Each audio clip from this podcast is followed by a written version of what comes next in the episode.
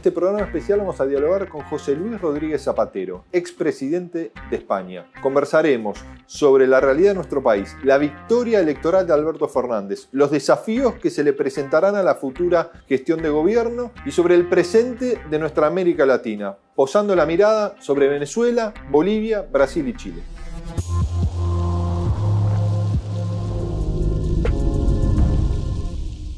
José Luis, un gusto recibirte aquí en esta Universidad de los Trabajadores, la primera universidad de gestión sindical de, Argentina. ¿Cómo ves América Latina hoy?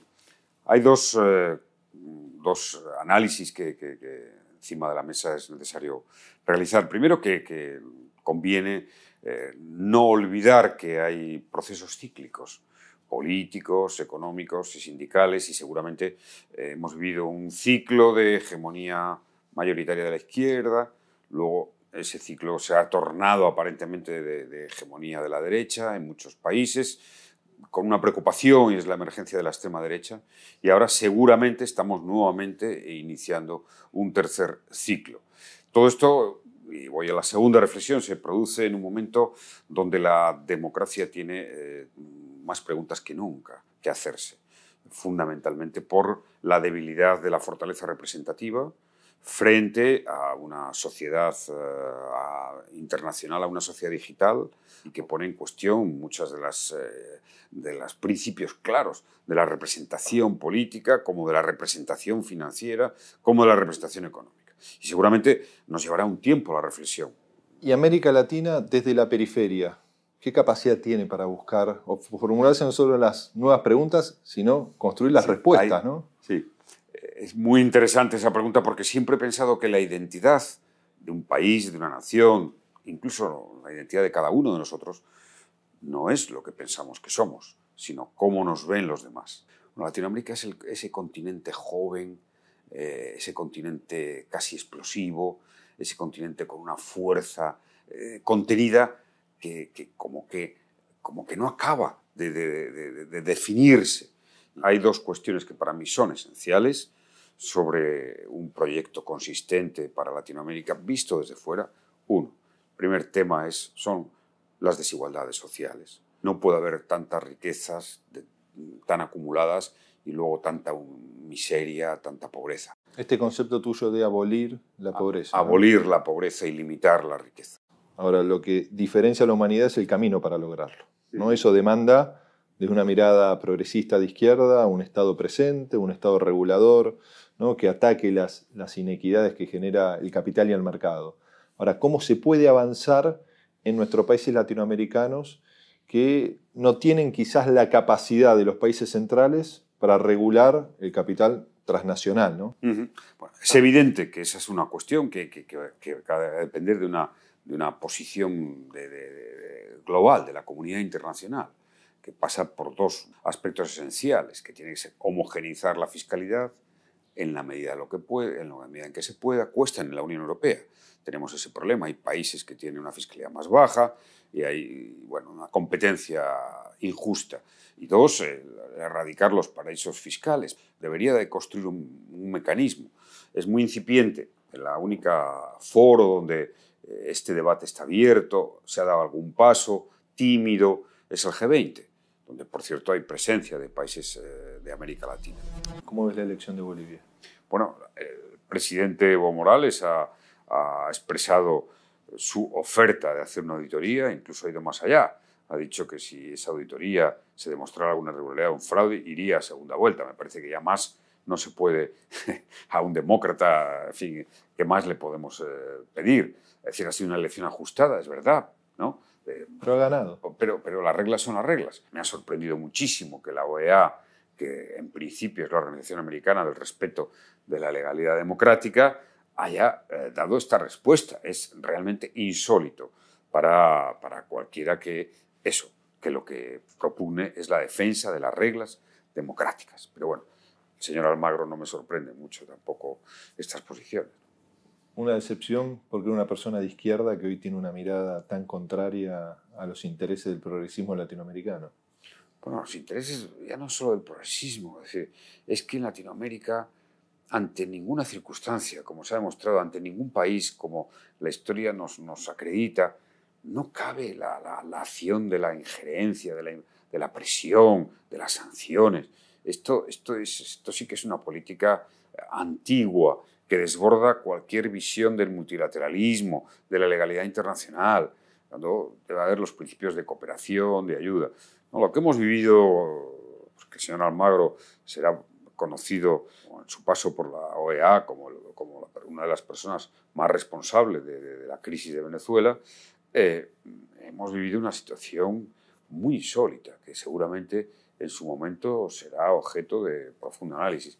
Es muy llamativo que eh, un grupo de países latinoamericanos, de gobiernos latinoamericanos, eh, apoyados por la OEA, por el señor Almagro y por la administración americana de Trump, de Trump, esto es importante porque yo viví los dos momentos, eh, se hayan convertido en una especie de, tribunal ¿no?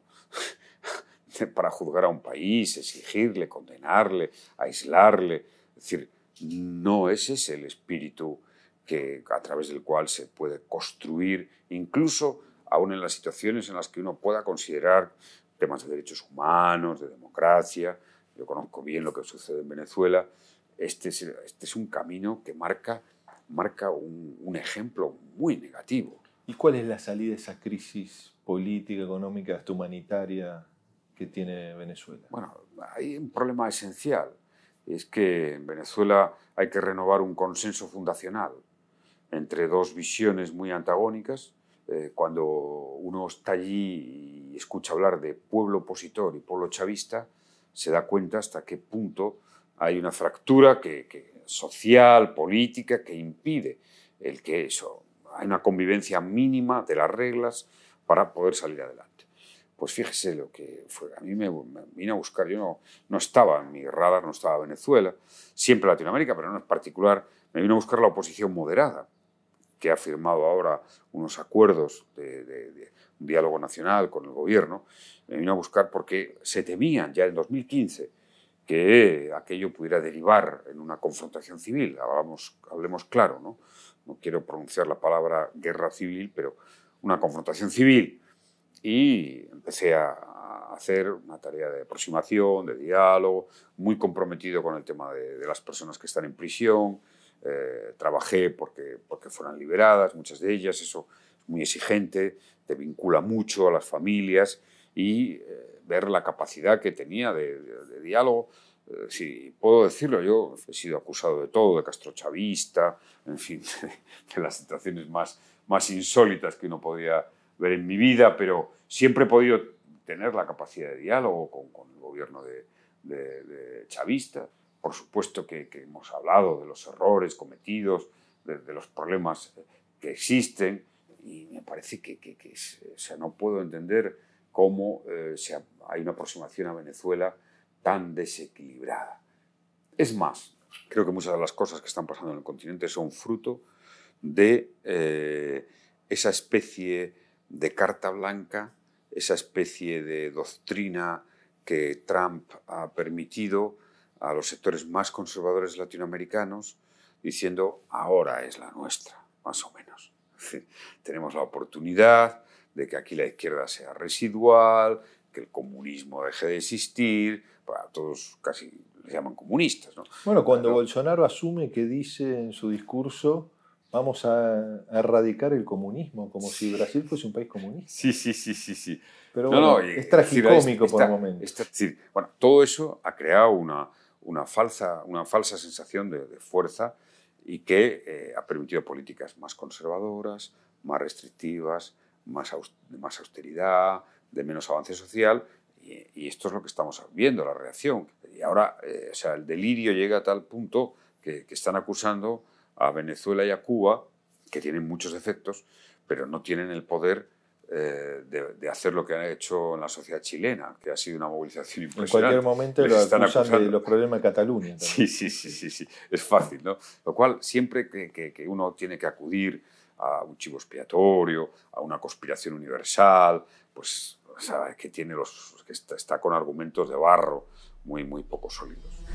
Y José Luis no no ha condicionado a la izquierda la capacidad de ampliar sus utopías, no se ha vuelto en parte muy conservadora con el con el sistema. El sistema es poderoso y la alternativa, digamos, a, lo que es la economía de mercado, a la acumulación de capital para promover eh, crecimiento económico, digamos que no es fácil imaginarla. O sea, debemos de tener una cierta, eh, siempre me parece muy importante, una cierta humildad intelectual.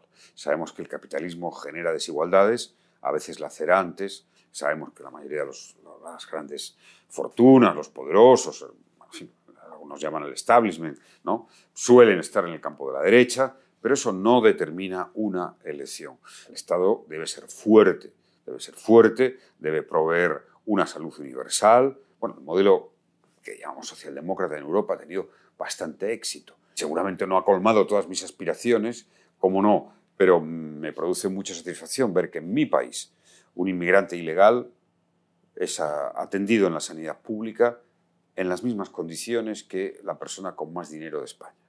Esto es un, logro extraordinario. Ahora bien, claro, tenemos la, desigualdad que no se controla y que hay que controlar más en el ingreso. En mi experiencia, un tema esencial, no hay más que ver cómo reaccionan los economistas ortodoxos y la derecha, es el salario mínimo. El salario mínimo. Es verdad que en países con más o menos informalidad tiene impacto. Por ejemplo, yo creo que la informalidad laboral es, también un atentado a la dignidad humana, un atentado directo a la dignidad humana y que habría que abolirlo exactamente igual. ¿Y podría avanzar la Comunidad Europea en un salario digno ¿no? que genere un esquema de equivalencia de ingreso en todo su territorio? Mm, puede avanzar. Yo no descarto que la Unión Europea establezca un salario mínimo y que establezca también un seguro de desempleo europeo. Sería una gran garantía. Si tú tienes la fuerza del conjunto, ¿eh? como nos ha pasado con la moneda euro y evidentemente eh, había que perfeccionarla, la crisis nos ha llevado a hacer nuevas medidas de una moneda más unida, más fuerte, más sólida, con más raíces, bueno, pues eso es una gran garantía. Imaginemos en Latinoamérica, pues mañana hay crisis de un país, si hubiera esa, esa unión económica, esa unión fiscal, esa incluso unión monetaria, ¿por qué no? Pues todas las monedas de Latinoamérica seguramente eh, pues tendrían una mayor, un mayor valor. Eh, esto ya sabemos que es muy difícil esta tarea, pero si si miramos a largo plazo, si la política eh, del momento, que es muy, muy, muy asfixiante, nos dejara mirar a largo plazo, creo que el gran proyecto de Latinoamérica en estos momentos es su unión política, económica, social, fiscal y, por supuesto, unión en la acción exterior. ¿Y eso no fue lo que se abortó? Digo, uno cuando ve la prisión de Lula, ¿no? el Brasil que hace ah, cinco años discutía la foto de los vencedores de la Segunda Guerra, porque era el único país que había surgido para esta discusión como big player. Y hoy Brasil no tiene horizonte. Sí, sí, ha, salido del contexto internacional. Absolutamente. No, no, no, solo ha salido, sino que aparece como algo esotérico. Un país decisivo, tanto en lo que podemos decir la construcción del primer programa social mundial, que son los Objetivos de Desarrollo Sostenible, y a partir de ahí, en el diálogo norte-sur, en, el diálogo emergentes, en el diálogo de unidad latinoamericana, Brasil era un referente básico, pero eh, la huella está ahí, es lo importante. Ahora, en fin, interpreto el fenómeno Bolsonaro como algo coyuntural y veo que, el Partido de los Trabajadores, y esperemos que Lula pronto, eh, paseando por las calles, haciendo sus discursos emotivos, poniendo su fuerza en la conciencia del pueblo brasileño, revierta esa situación en poco tiempo. Y sin duda alguna Brasil, México, Argentina. Doy un gran valor a la nueva etapa de Argentina. ¿Cómo ves esta nueva etapa? Pienso que Alberto Fernández está, es, es, un, es un hombre muy comprometido con la Unión de Latinoamérica, que va a ser uno de sus grandes temas, las conversaciones que he tenido, por supuesto, atender la, la muy perentoria situación de su país, desde el punto de vista financiero y de los compromisos de deuda y demás. Va a ser muy interesante ver la dialéctica eh, Fondo Monetario Internacional, países desarrollados en relación con Argentina. Ese es el, gran, el primer gran reto tras la crisis financiera y económica, en la que hasta el Fondo Monetario Internacional, hasta el Fondo Monetario Internacional hizo una parte de autocrítica. Pero, siempre llega tarde, ¿no? La autocrítica del fondo. Bueno, pero, eh, Yo que sigo mucho, he tenido fin, que, estar cerca del fondo, hay cosas que hemos leído del fondo que, son sorprendentemente autocríticas y favorables. Por, eso cuesta, cuesta entender... No es el foro de Sao Paulo ni se va a parecer nunca. Pero cuesta entender ¿no? lo que fue el último proceso de vinculación del fondo con la Argentina, ¿no? una transferencia récord de compromiso de 57 mil millones de dólares, que ya se han transferido 45 mil y que ha sostenido una fuga de capitales récord que ha tenido nuestro país en, el último año y medio. El fondo transfiere un gran volumen de ayudas a Argentina y los mercados se muestran casi impasibles. ¿no? El fondo está sorprendido también, porque si teníamos hasta ahora, es verdad, los grandes fondos internacionales, he estado sentado negociando con alguno que tenía un capital eh, tres veces el PIB español, que no es broma, ¿eh? que no es broma bueno, esos serán grandes poderes. Ahora a eso hemos sumado los grandes poderes de las compañías tecnológicas. ¿eh? Los famosos Google, Apple, Facebook. Que profundizan la desigualdad, ¿no? la concentración sí, en cierto punto. Es, siempre, intelectualmente, es muy atractivo, porque es verdad que, la, capacidad de revolución tecnológica que han tenido y, los descubrimientos que, que, nos ponen encima de la mesa pues, pues, son impresionantes en la, era del tiempo que nos va a tocar vivir al menos. A la vez son grandes máquinas de desigualdad y seguramente de deterioro no voluntario. A veces puede que algo, pero no voluntario. Deterioro de, una opinión pública libremente formada y por tanto de los grandes valores democráticos. Bueno, ahora necesitamos con urgente, más urgente que nunca, integrar todos estos procesos. Solo vamos a poder hacer desde una perspectiva progresista, que a mí es la que me interesa, si lo hacemos juntos. El tema es cómo en esta agenda del presente y que va a marcar el futuro que vos estás planteando en términos de las compañías tecnológicas, lo disruptivo ¿no? que emerge cotidianamente, América Latina le sigue, ¿no? se le sigue imponiendo una agenda de la urgencia, ¿no? la urgencia social, los déficits institucionales, los retrocesos que hemos tenido en los últimos años. ¿Cómo dar ese debate en dos velocidades distintas? ¿no? Pienso que la, que la que es la, la derecha eh, ha marcado una agenda de intentar eh, renacionalizar las políticas, volver al discurso nacional, soberanista. La derecha más derecha sabe que el proceso de integración latinoamericana es lo que haría fuerte eh, un, un, proyecto avanzado, progresista, democrático y social. Lo ha intentado bombardear por todos los sitios y esa por tanto, es la, primera conclusión. Y la segunda, creo que, eh, hoy eh, existen las condiciones, las condiciones para que esas compañías tecnológicas puedan, se exige, hay que, hay que tener valentía política, esas compañías tecnológicas puedan prestar otros servicios que no sean estrictamente los servicios de la lógica del mercado. Para que haya proyectos que se puedan llevar a la práctica hay que estar unidos y organizados no hay otra tarea, sino como pasa con muchos movimientos sociales que pueden en un momento dado hasta cambiar un sistema, derrumbar un gobierno, pero al día siguiente, ¿cuál es la alternativa? Si no se ha hecho algo organizado, unido, consistente, con un proyecto, pues seguramente este es el temor muchas veces de las grandes explosiones sociales. Yo reivindico los partidos. Y quien más ataca a los partidos son las fuerzas más reaccionarias. Partidos son los auténticos asideros para los cambios políticos, para los instrumentos. Bueno, esta es una reflexión. Los partidos podrán mejorar y demás. Y luego, no olvidemos una cosa. Los partidos son ante todo una, eh, son ante todo una gran universidad de la conversación política. A veces hay cacofonía, divisiones, pero es donde se habla de política pura, pura. Pero hay conversación.